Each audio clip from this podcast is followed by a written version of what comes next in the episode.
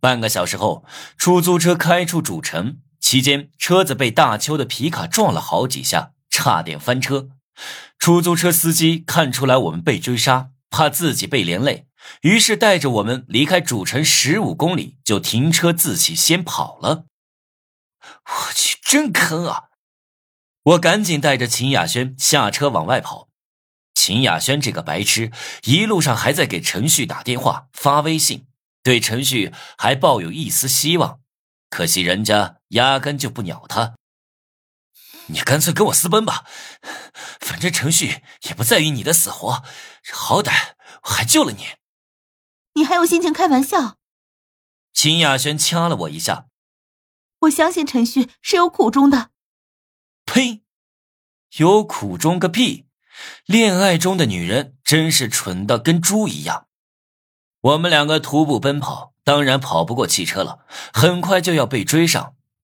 就在这时，我看到路边停着一辆启动中的奔驰，二话不说就开门坐了进去。我给你三十万，快点开车，快！我系上安全带，对着驾驶座上的青年大吼。青年淡定的看了我一眼，开车甩掉了大邱。谢谢啊。确定大邱不在后面，我才松了口气。这时候，我闻到车里有一股淡淡的血腥味，好像从身边飘出来的。顺眼看过去，我惊讶的发现奔驰车主在流血。可的，一把冰冷的钢刀架在我的脖子上。把你身上的游戏道具全都拿出来，另外再去商城买一瓶瞬间回复药。我当时就懵了，居然遇到了玩家。陈思涵提醒过我。这附近是工会之战的战场，没想到我的运气这么好，随便进了一辆车就是高级玩家的车。快点儿！奔驰车主见我没有动作，手上稍微用力，钢刀就割破了我的脖子。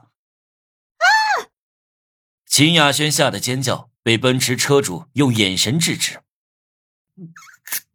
你别乱来啊！你你也是玩家吗？我尝试跟他搭话，少废话，照我说的做。他满脸的不屑。我不清楚他是怎么知道我也是玩家的，可能是身上有侦测类的道具，也怪我太傻了，居然主动送上门。奔驰车主稍微提升音调，伤口流出的血液更多了。我瞄了他一眼，原来他是受了重伤。所以才让我买瞬间恢复药的，可是我哪里买得起啊？瞬间恢复药听都没听到，我的级别太低，还没解锁这个道具。